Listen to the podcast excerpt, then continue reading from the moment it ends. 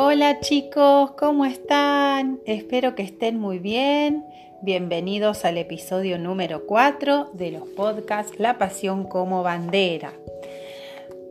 Bueno, se va poniendo cada vez más interesante el relato biográfico y novelado de la vida de Manuel Belgrano.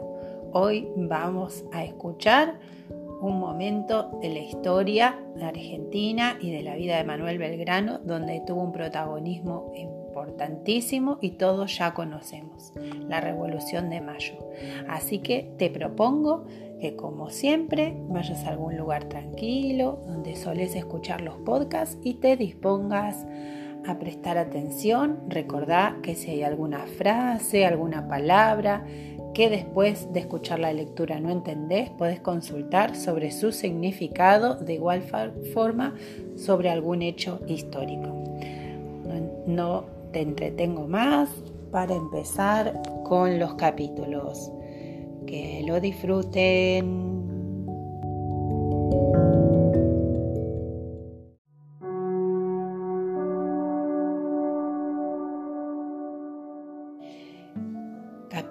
Capítulo 10, 25 de mayo. Las reformas económicas y políticas impulsadas por Cisneros no habían conformado a nadie, ni a los productores, ni a los comerciantes, ni al resto de los vecinos, que a causa del contrabando debían pagar precios cada vez más caros para comprar lo que precisaban para vivir. Cisneros abrió, cerró y volvió a abrir las posibilidades de hacer negocios de manera legal con Gran Bretaña. Mariano Moreno escribió La representación de los hacendados, un documento considerado eh, un tratado económico importantísimo, para explicar la necesidad de comerciar con todos los países, no solo con España, y sentó las bases de un nuevo proyecto económico. El virrey ordenó perseguir a quienes cuestionaban el poder del rey. Encima, las noticias sobre la caída de la Junta de Sevilla, uno de los últimos bastiones de la corona española, corrían por toda la ciudad. En medio de ese clima espeso, las reuniones en las residencias de los criollos revolucionarios amigos de Manuel, como Nicolás Rodríguez Peña e Hipólito Vieites, se sucedían vertiginosamente Licor, mate, café y dulces sirvieron de combustible para esas noches intensas a la luz de los candiles. El objetivo era claro, instaurar un gobierno criollo. Solo restaba resolver si sería a través de un cabildo abierto, es decir, por medio de una decisión política tomada por los vecinos reunidos en una asamblea extraordinaria, o por la fuerza, con la participación de los milicianos, como el cuerpo de patricios que respondía a Cornelio, a Cornelio Saavedra. Pese a que era de los que preferían la vía política antes que la militar, fue uno de esos tantos encuentros más o menos secretos cuando Manuel, enfundado en su ajustado uniforme de sargento mayor y espada en mano, se hizo ir en medio del vocerío propio de las asambleas. Juro por mi patria y a mis compañeros que si el virrey no renuncia, lo arrojaremos por las ventanas de la fortaleza. Sus palabras no solo sirvieron para contagiar de coraje al resto de los civiles y militares rebeldes que lo escucharon, sino algo que algo de sorpresa dada a la habitual prudencia de Belgrano. También pusieron de manifiesto que esos días de revolución habían logrado transformar sus ideas en acción. El 25 de mayo de 1810, el Cabildo Abierto, convocado a pesar de la negativa del virrey, reunió a los más influyentes de Buenos Aires. Afuera, en la Plaza de la Victoria, cientos de vecinos cubiertos con capotes, ponchos y sombreros soportaban la llovizna persistente al grito de ¡Fuera, Cisneros! Muchos hombres armados, a un lado y al otro de la plaza, organizados por Domingo French y Antonio Beruti, aprobaban que esta vez la cosa sería en serio. Manuel, desde luego, estaba dentro del cabildo, Superadas las discusiones, de lo más acaloradas, en las que no faltaron insultos y algún empujón, la decisión estuvo tomada. Hacer cesar definitivamente a Cisneros de sus funciones y designar una junta provisional gubernativa de la capital del Río de la Plata. Sus integrantes fueron don Cornelio Saavedra, presidente y comandante de armas interino, Juan José Castelli, primer vocal, Manuel Belgrano, vocal segundo, Miguel de Ascuénaga, vocal tercero, el cura Manuel Alberti, el comerciante Domingo Mateu y don Juan de la, don Juan de la Rea, cuarto, quinto y sexto vocal respectivamente. Los abogados Juan José Paso y Mariano Moreno fueron nombrados secretarios. La primera junta juró fidelidad a Fernando VII, el rey que había sido depuesto por Napoleón, pero la semilla de la rebelión ya había sido sembrada. Una nueva patria había nacido. Y fin del capítulo 10. Tiene unas lindas imágenes que se las voy a dejar en Classroom.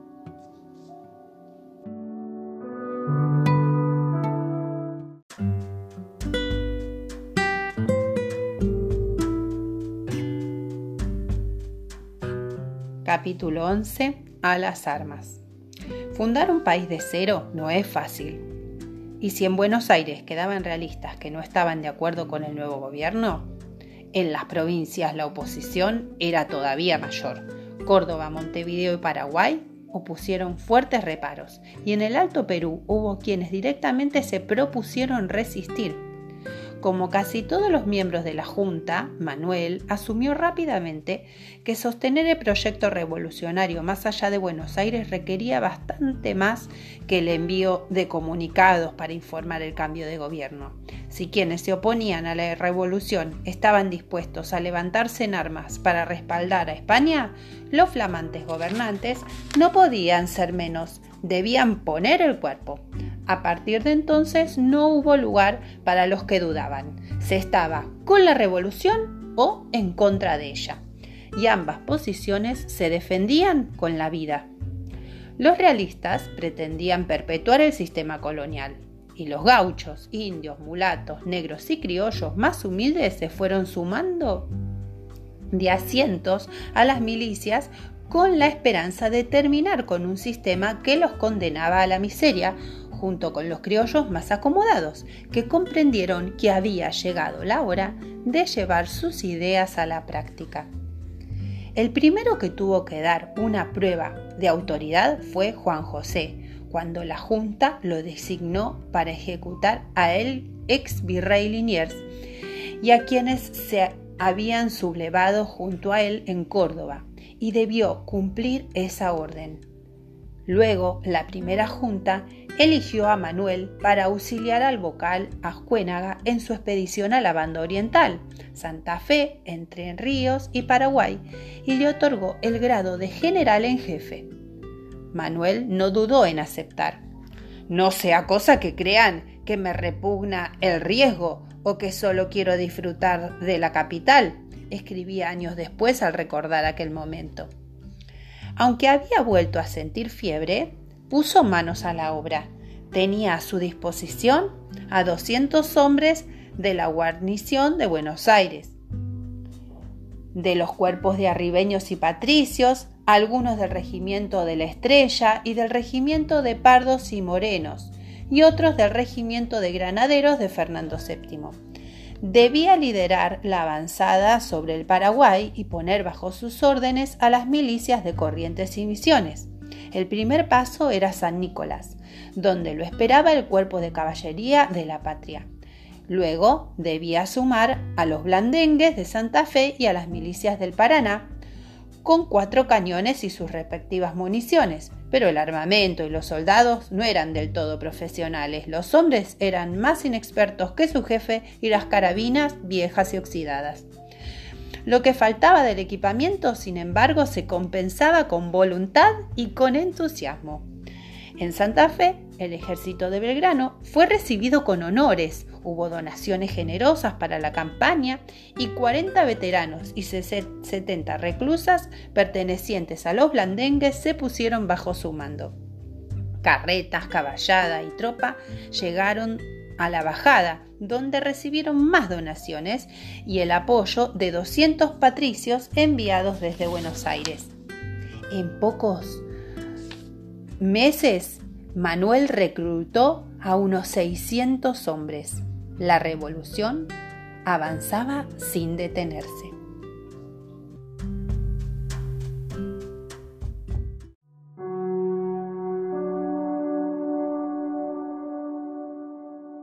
Capítulo 12 Pueblo Nuevo Pelear por la creación de un Estado independiente era para Manuel mucho más que cambiar los nombres y los cargos en el gobierno. Era modificar sustancialmente la manera en que hasta ese momento se distribuía la tierra y el poder. Por eso entregó terrenos a la gente que quisiera trabajarlos y hasta fundó pueblos como Nuestra Señora del Pilar de Curuzucuatiá en plena Mesopotamia. En el acta fundacional de la ciudad ordenó la creación de una escuela que se construiría con aportes de los vecinos más pudientes de la zona y dispuso que todos, aún los más pobres, tuvieran una parcela para trabajar pero más explícitas fueron sus ideas en el reglamento para el régimen político y administrativo y reforma de los 30 pueblos de Misiones, que redactó durante la expedición al Paraguay. Allí establecía que ya no habría diferencias entre criollos y naturales, entre comillas. Aseguraba que llegaba a Misiones para restituirlos en sus derechos de libertad, propiedad y seguridad de que por tantas generaciones han estado privados, sirviendo únicamente para las rapiñas de los que los han gobernado, y aclaraba que todos gozarán de sus propiedades y podrán disponer de ellas como mejor les acomode, como no sea atentado contra sus semejantes. De repente, a menos de un año de la semana de mayo, Manuel se encontraba tomando decisiones que estaban en absoluta sintonía, no solamente con sus proclamas más encendidas, sino también con sus ideales de la juventud. Cuando puso la firma a la última página de este documento histórico, Manuel recordó a Benito, y se emocionó pensando dónde estaría en ese instante el que había sido su amigo de la infancia.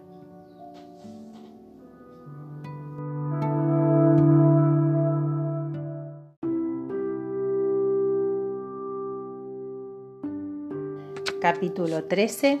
No tan sencillo. En Paraguay, a donde llegaron agotados, mal alimentados y peor equipados, los revolucionarios no fueron tan bien recibidos.